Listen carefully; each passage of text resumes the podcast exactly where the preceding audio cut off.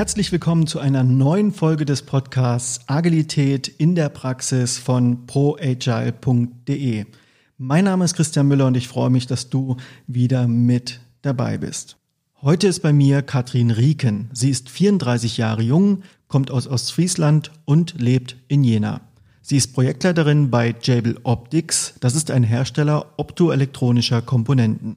Wem der Firmenname nichts sagt, der kennt sie vielleicht von der GoPro Hero, die sie herstellen. Mit dir werde ich mich über das Thema hybrides Projektmanagement unterhalten, also agile Methoden in einem klassischen Hardware-Entwicklungsumfeld. Ich wünsche dir ganz viel Spaß beim Zuhören.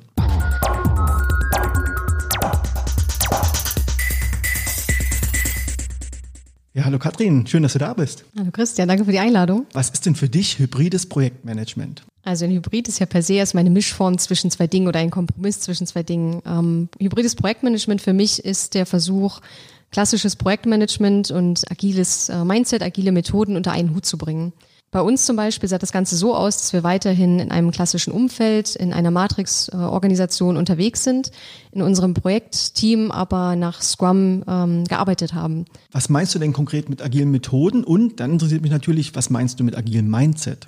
Also agile Methoden für mich ist zum Beispiel die äh, Verwendung eines Kanban-Boards oder ähm, Scrum. Scrum bedeutet ja dann eben, man hat seine Scrum-Events, die Rollen, die Artefakte das Mindset für mich geht weit darüber hinaus. Ähm, das bedeutet bei uns zum Beispiel, Änderungen zu begrüßen, statt eine Doku äh, oder einem Plan stumpf zu folgen. Es gibt keine Top-Down-Anweisung mehr, also kein Command and Control, sondern es wird auf Expertenlevel, Teamlevel entschieden. Das habe ich bei dir in der Schulung gelernt. Gerade dieser Mindset-Aspekt ist da nochmal sehr, sehr stark rausgekommen. Und äh, das war das für uns auch eher ähm, Entscheidende am Ende. Ihr arbeitet also mit agilen Artefakten, Ereignissen so sehr an Scrum angelehnt. Du hast auch gesagt, du hast bei mir die Scrum Master Ausbildung belegt, vor zwei Jahren war das. Aber trotzdem muss es ja einen Grund gegeben haben, warum ihr als klassische Hardware-Entwicklungsfirma die sehr, sehr häufig tatsächlich auch mit agilen Entwicklungsmethoden eher nichts zu tun haben, weil da einfach sowas wie ein Produktentwicklungsprozess historisch gewachsen, sehr stark wasserfallorientiert ist. Was war denn der Grund, warum ihr bei euch angefangen habt, mit agilen Entwicklungsmethoden in euren klassischen Projekten zu arbeiten?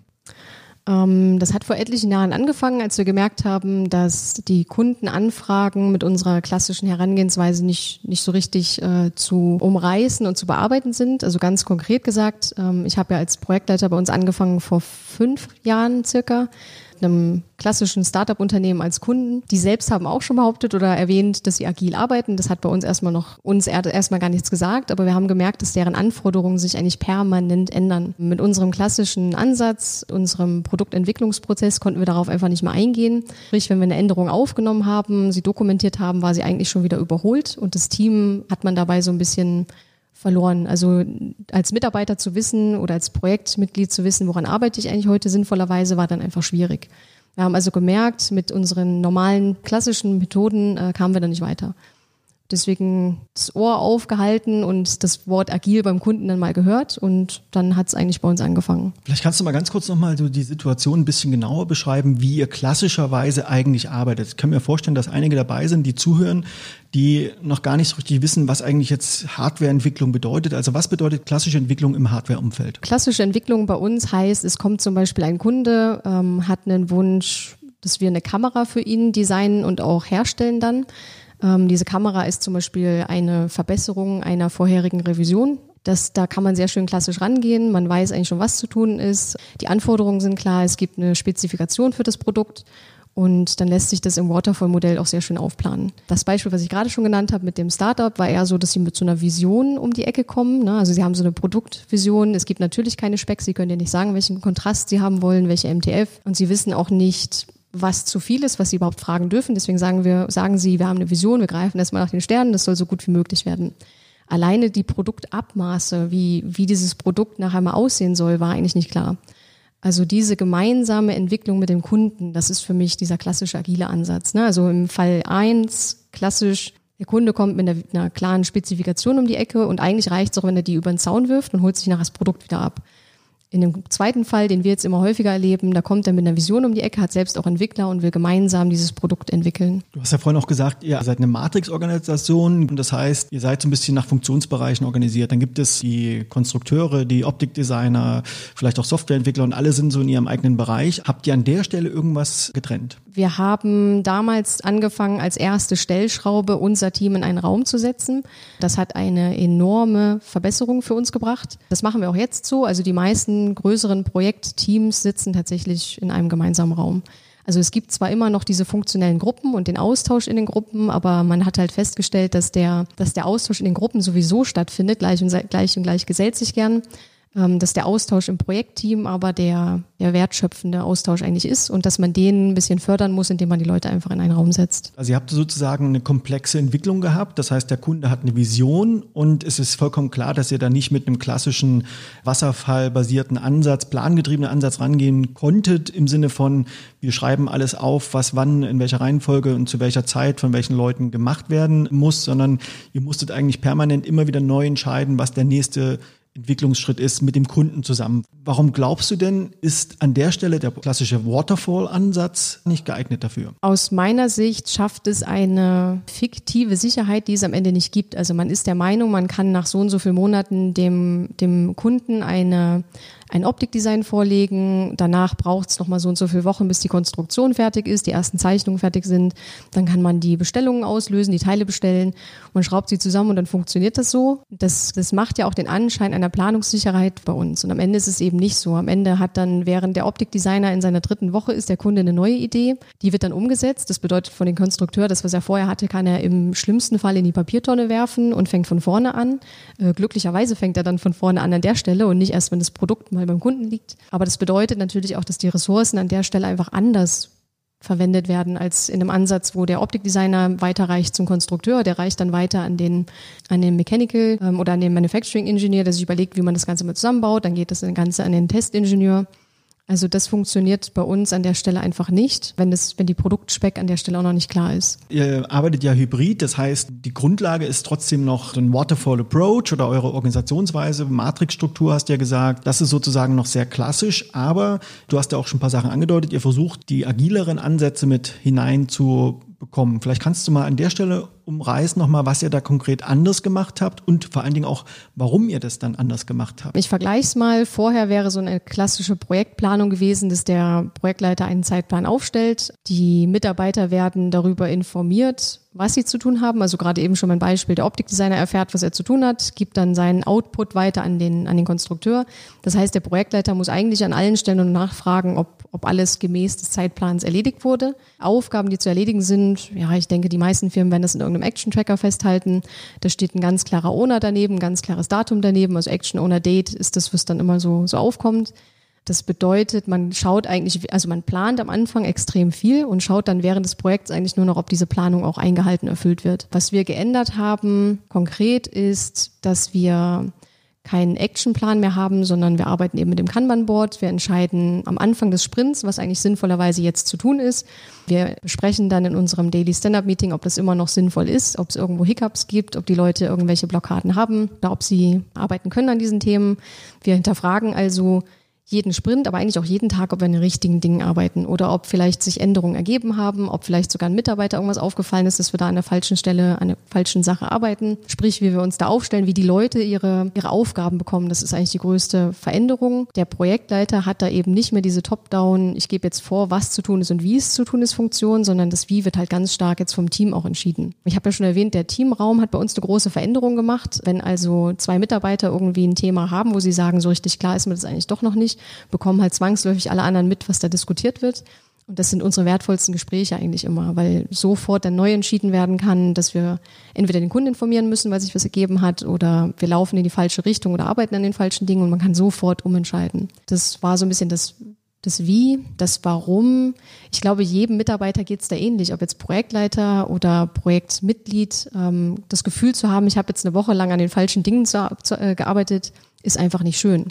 Äh, oder auch das Gefühl zu bekommen, ich darf eigentlich gar nicht mitreden. Also eigentlich hat ja, ist ja alles schon vorgegeben. Ähm, also bei uns ist es so, jeder Einzelne trifft Entscheidungen, jeder einzelne Mitarbeiter wird gehört. Jeder einzelne Mitarbeiter ist einfach auch in der Verantwortung, sich zu überlegen, was ist denn hier eigentlich gerade das Richtige.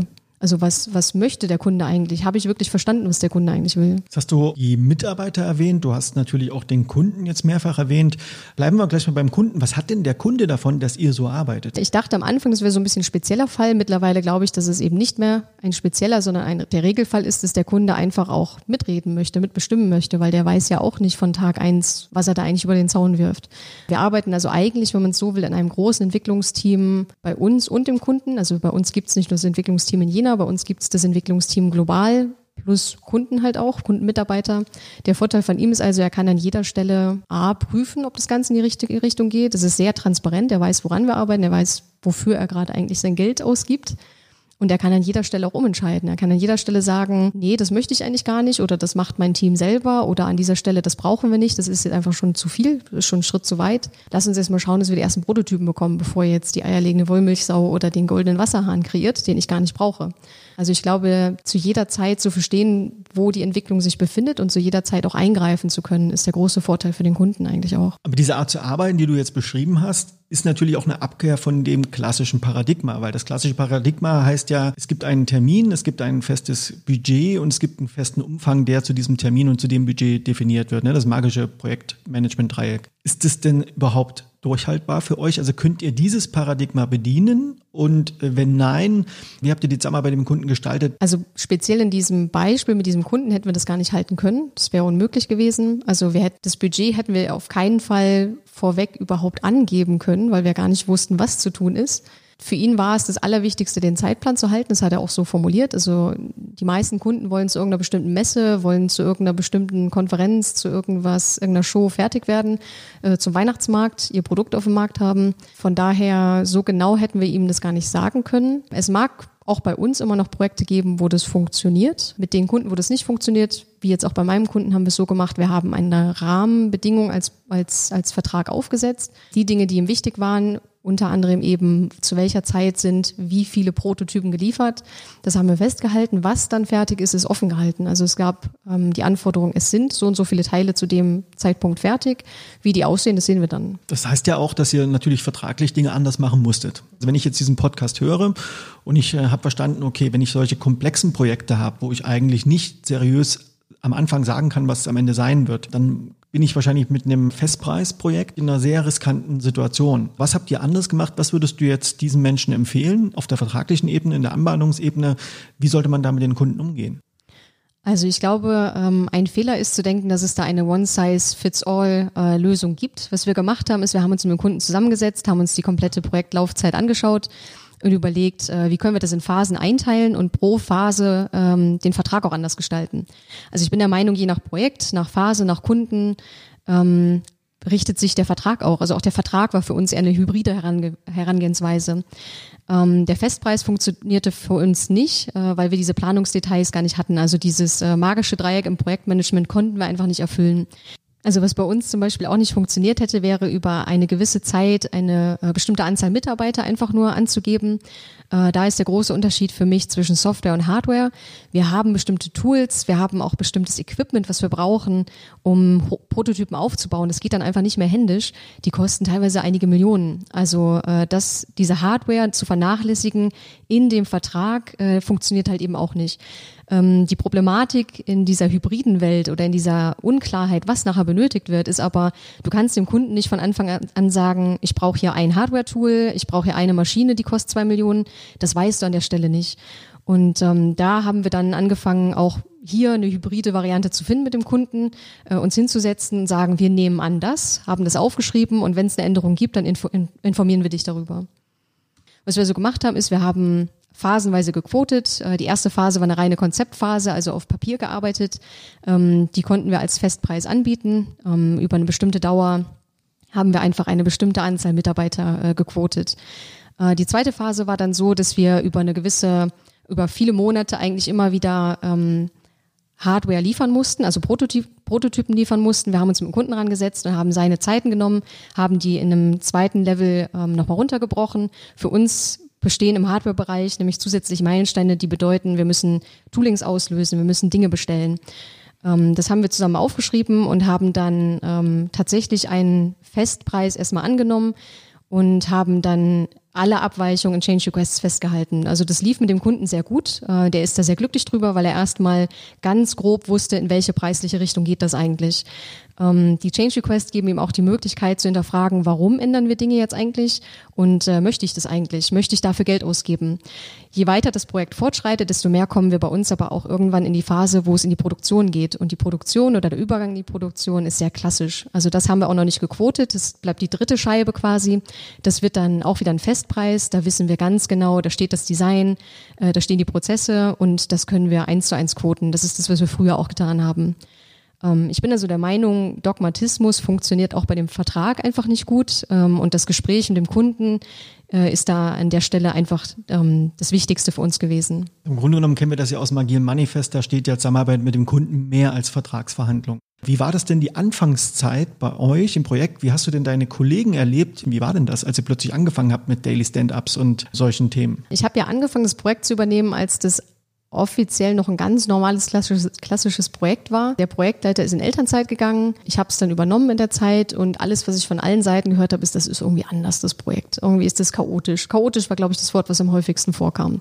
Keiner weiß so richtig, was der Kunde will und eigentlich wissen wir gar nicht so richtig, was, wie wir damit umgehen soll, äh, sollen und unseren Entwicklungsprozess, den wir normalerweise heranziehen, der ist jetzt für uns keine, keine Guideline mehr, weil das funktioniert irgendwie nicht. Also haben wir am Anfang in der Anfangsphase mit diesem Kunden wirklich erstmal so, so intuitiv zusammengearbeitet, zu schauen, was funktioniert und was nicht.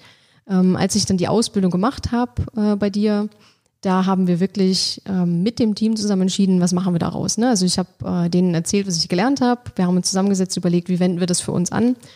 Haben auch dieses, diese klassischen Scrum-Events dann, wie gesagt, umgesetzt. Und am Anfang waren die Leute schon sehr skeptisch, weil sich das erstmal nach extrem vielen Meetings anhört. Äh, man sieht nämlich auf einmal, uh, also jeden Morgen 15 Minuten Daily, äh, einmal die Woche dann äh, das Review und Planung und äh, die Retrospektive. Boah, da ist ja mein halber Donnerstag und eigentlich der ganze Donnerstag schon weg. Also erstmal die Reaktion war, boah, das sind aber schon viele Meetings. Und wir hatten auch ein paar Skeptiker dabei. Äh, ich bin sehr dankbar um diese Skeptiker, weil die haben uns nachher am, am meisten vorangebracht, immer wenn wir darüber gesprochen haben, was können wir eigentlich verbessern oder wo können wir noch besser zusammenarbeiten. Ähm, ich hatte ein sehr offenes Team, ähm, die von Anfang an eigentlich alles mitgemacht haben. Und von daher war die Reaktion von dem Team bis auf diese Ansage, es werden sehr viele Meetings, sehr positiv. Es waren dann eher die Umstehenden, die gesagt haben, wie soll das funktionieren? Also wie, mein Mitglied sitzt jetzt nicht mehr bei mir, sondern setzt sich jetzt bei euch in den Raum. Ich habe ja dann keine, Kontrolle mehr über diese Person. Ich weiß ja gar nicht mehr, was die macht. Wo wir gesagt haben, das braucht auch nicht. Ähm, die arbeitet ja bei uns voll. Und von daher, die ganzen Skeptiker waren eher der Meinung, äh, das kann man doch eigentlich gar nicht, wenn alles andere erstmal so weiterläuft, dass unser Projektteam jetzt anders arbeitet. Wenn du diesen Kundenprozess heute nochmal starten würdest, was würdest du denn heute rückblickend anders machen? Was wir nicht gemacht haben, was ich heute anders machen würde, ist den Kunden stärker in die Arbeitsweise einzubeziehen, weil am Ende haben wir für uns entschieden, wir arbeiten so, aber ich denke, dass nochmal viel mehr rauszuholen wäre, wenn man das synchronisiert mit dem Kunden machen würde. Nicht nur das, wir arbeiten ja auch äh, global. Ich habe äh, ein Team in China, ich habe ein, ein, Team in den USA, in Boston. Jeder arbeitet so ein bisschen für sich und ähm, das Feedback von den anderen, und das ist das, was ich mittlerweile auch wirklich ähm, bestätigen kann, ist, wir laufen allen vor, vorweg, also oder wir laufen allen äh, davon. Ähm, bei uns hat sich sehr vieles sehr stark verbessert, aber das hilft halt auch nicht, wenn die dazugehörigen Teammitglieder, die woanders sitzen, da nicht mitkommen. Also ich würde von Anfang an das Ganze versuchen, größer aufzusetzen. Also alle mitzunehmen, die an diesem Entwicklungsprozess mitarbeiten, von Kunden über Mitarbeiter in, in Amerika und China. Was mich natürlich auch nochmal interessiert, welche Rolle hast du denn jetzt eigentlich im ganzen Konstrukt? Wie würdest du jetzt deine Rolle eigentlich definieren? Äh, ich habe mich mal in einem Kurs bei dir vorgestellt als Projektleiter, Product Owner, Scrum Master. Äh, so war es dann auch, weil ich war ja am Anfang auch die Einzige, die sich hat schulen lassen. Ich habe also wirklich versucht, diese Rollen alle irgendwie abzudecken und allen gerecht zu werden. Äh, was einen ziemlich zerreißt. Mittlerweile würde ich rückblickend betrachtet eher sagen, ich habe vorrangig jetzt die Rolle des Scrum Masters übernommen. Würdest du da was verändern, was diese Rollenthematik betrifft? Äh, definitiv. Ähm, zum einen würde ich in unserer Firma klarer einfach auch machen, dass diese Projektleiterrolle eben nicht mehr bedient wird, so wie man es kennt. Wir haben ja Systemarchitekten, die in die Rolle des Product Owners sehr gut reinpassen eigentlich. Ich würde von Anfang an auch jemanden mitnehmen, der diese Rolle dann abdeckt. Also das Ganze in zwei verschiedenen Rollen auch einfach, also Scrum Master, Product Owner in zwei verschiedenen Personen auch verankern. Gibt es äh, Bereiche oder typische Einsatzszenarien, wo du glaubst, wo dieses hybride Vorgehen nicht für geeignet ist? Ich glaube, im Softwarebereich braucht man es einfach nicht. Ansonsten, naja, Hybrid ist ja schon ein Kompromiss. Äh, von daher würde mir jetzt kein Bereich einfallen, wo ich sage, das ist nicht anwendbar. Wo siehst du denn noch das Potenzial, aus diesem hybriden Kompromiss herauszukommen? Was könnte man da eigentlich noch anders machen? Also ich glaube, man muss ein bisschen hinterfragen auch, ähm, wo man sich befindet im, im Hardware-Bereich. Also Hardware kann ja bedeuten, ich stelle Mikroskope her, davon werden 100 im Jahr gebaut. Der erste Prototyp ist einer. Da mag ein rein agiler Ansatz sogar sehr gut funktionieren ähm, bei uns. Wir sind ISO-zertifiziert, wir arbeiten im Automotive-Bereich, ähm, wir gehen irgendwann in die Produktion. Wir sind einfach auf diesen Produktentwicklungsprozess angewiesen und der ist äh, sinnvoll an vielen Stellen. Der beinhaltet sehr viele Erfahrungswerte ähm, und ähm, der führt ja auch dazu, dass man an bestimmten Stellen Dinge einfach nicht vergisst. Äh, wertvoll für mich, der Hybrid selber ist schon mal wertvoll, weil man Erfahrungswerte aus beiden Seiten, also zum einen die Erfahrungswerte aus dem Produktentwicklungsprozess kombiniert mit neuen Ansätzen aus ähm, den agilen Methoden. Ähm, da ist für mich unheimlich viel Potenzial, das Ganze so zu kombinieren, äh, dass man die Wertschöpfung einfach noch mehr steigert. Ich bin also der Meinung, man sollte äh, Bestehendes äh, hinterfragen, ohne es pauschal zu verdammen und Neues zu begrüßen und zu schauen, wie man das Neue äh, mit dem Bestehenden kombiniert, um eine bessere Lösung als vorher da zu haben bei euch im Unternehmen das erste Projekt, was ihr mit diesem hybriden Ansatz umgesetzt habt. Würdest du das als Erfolg bezeichnen? Definitiv. Ich tue mich selbst mal ein bisschen schwer, das so zu, zu sagen. Mir wird zum einen vom, vom Kunden, der extrem zufrieden ist, gespiegelt, dass, dass es gut funktioniert. Äh, wir haben immer so einen Umfragebogen. Ich glaube, das ist das erste Mal, dass wir eine 10 von 10 von einem Kunden zurückbekommen haben, der uns äh, als Standort bewertet hat. Die Mitarbeiter sind extrem zufrieden. Ähm, wir haben auch den 1 zu 1 Vergleich, weil die Mitarbeiter ja vorher in dem Vor also mein Projekt ist es eigentlich, sind es zwei Projekte, die erste Generation und die zweite Generation des Produktes. Und im ersten haben wir noch nicht agil gearbeitet. Ähm, die Mitarbeiter können also, die die ganze Zeit über dabei war, eins zu eins vergleichen, wie war es vorher, wie es jetzt. Und die sind extrem zufrieden damit. Ähm, sehr glücklich mit der Arbeitsweise.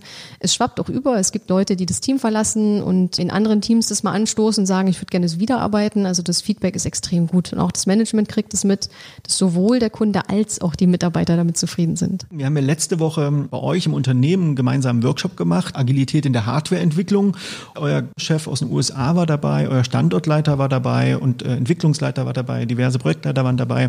Und wir haben uns ja da gemeinsam zwei Tage eingeschlossen, haben also diskutiert, wie wie eigentlich bei euch mehr davon möglich ist. Was ist denn so dein Eindruck, den du gewonnen hast? Was hat das mit den Menschen gemacht, über diese Themen vielleicht zum ersten Mal auch in dieser Gemeinschaft zu sprechen? Ich glaube, was extrem wertvoll war, war zum einen der Austausch zwischen Projekten, die momentan noch klassisch laufen, wo die Projektleiter aber merken, hm, eigentlich war die Anforderung aber keine typisch klassische. Der Austausch mit, mit mir und meinem Team war sehr wertvoll. Ich fand es äh, sehr wertvoll, dass wir schon einen gewissen Schulungsanteil in den zwei Tagen auch hatten und dass die Leute einfach auch mal gemerkt haben, dass es über diese Toolset-Ebene sehr weit hinausgeht und dass diese Werte- und Mindset-Ebene eigentlich die wichtige ist.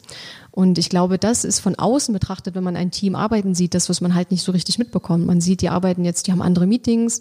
Ja, die stehen jetzt immer morgens zu ihren Meetings und alle anderen sitzen. Und ähm, aber was das mit den, also was, was diese Werteebene macht und äh, welchen Einfluss die hat, ich glaube, das ist da in den Tagen vielleicht nochmal so ein bisschen, bisschen mehr rausgekommen auch. Apropos Werte, was hat das denn eigentlich mit dir ganz persönlich gemacht? Ähm, ich stelle an verschiedensten Stellen immer wieder ähm, fest, dass das Thema Werte und das eigene Warum ähm, sehr wichtig ist, das erstmal zu klären. Also ich kann das vergleichen mit ähm, meiner Umstellung auf eine vegane Ernährung vor zwei Jahren, also von vegetarisch zu vegan. Ähm, das ist von außen betrachtet erstmal nur die Ernährung, die man umstellt. Wenn man sich mit diesem Thema Veganismus aber beschäftigt, dann merkt man, okay, da steckt eigentlich noch viel mehr dahinter. Also dieses Mindset ist eigentlich auch wichtig. Ähm, man fängt dann also auch an, ähm, Lederprodukte zu hinterfragen oder Shampoo, wo auch immer vegan draufsteht, weil es an, an Tieren nicht mehr getestet wird. Also es geht viel, viel, viel weiter. Ähm, für mich die Parallele dazu ist, ähm, wenn man über Agilität spricht, von außen betrachtet, äh, ändern die, die Menschen einfach nur die Art der Meetings. Äh, und die stehen jetzt alle morgens zum Stand-up-Meeting. Das viel Wichtigere für mich ist eigentlich äh, die zweite Ebene, also das Mindset dahinter. Ähm, bei beiden Beispielen kann ich sagen, Umstellung ist nie einfach. Es gibt Stolpersteine, es gibt äh, Hürden, es wird immer auch Leute geben, ähm, die kritisieren. Und ich glaube aber, wenn man das Warum macht, man das für sich geklärt hat, dann erträgt man das Wie auch. Und man erträgt eigentlich auch äh, jedes erstmal unangenehme Gefühl, was damit verbunden ist. Bevor wir jetzt zum Ende kommen, würde mich trotzdem interessieren, hast du einen konkreten Workhack, irgendeinen konkreten Tipp aus deinem Alltag, den du gerne mit den Hörerinnen und Hörern teilen möchtest? Die zwei größten Hebel bei uns bei der Arbeit waren tatsächlich, das Team in einen Raum zu setzen. Das kann man machen, ob man klassisch oder agil unterwegs ist. Was ich jedem empfehlen kann, und du erwähnst es auch an allen Stellen wieder, ähm, Feedback Loops. Also unsere Retrospektive einmal die Woche darüber zu sprechen, nicht woran arbeiten wir, sondern wie arbeiten wir zusammen, was können wir da verbessern, wie geht's den Leuten. Das klingt immer sehr schwammig und das klingt immer sehr soft, aber ähm, mein komplettes Team kann bestätigen, dass das einen sehr großen Impact auf sie gehabt hat. Liebe Katrin, wenn man an dir dranbleiben möchte, wenn man mehr über dich oder deine Firma erfahren möchte, wie kann man am besten mit dir und mit euch Kontakt aufnehmen? Mit uns über die Firma, ähm, Jabil Optics. Meine E-Mail-Adresse kannst du auch in die Shownotes packen. Mein LinkedIn-Account kannst du da ebenfalls äh, mit reinkopieren. Also über die zwei Kanäle erreicht mich jeder. Danke, dass du dabei warst, dass du dir die Zeit genommen hast, hier uns mal über das Thema hybrides Projektmanagement bei euch bei Jabil Optics zu berichten. Spannender Bereich, Hardwareentwicklung. Vielen, vielen Dank. Danke für die Einladung, Christian.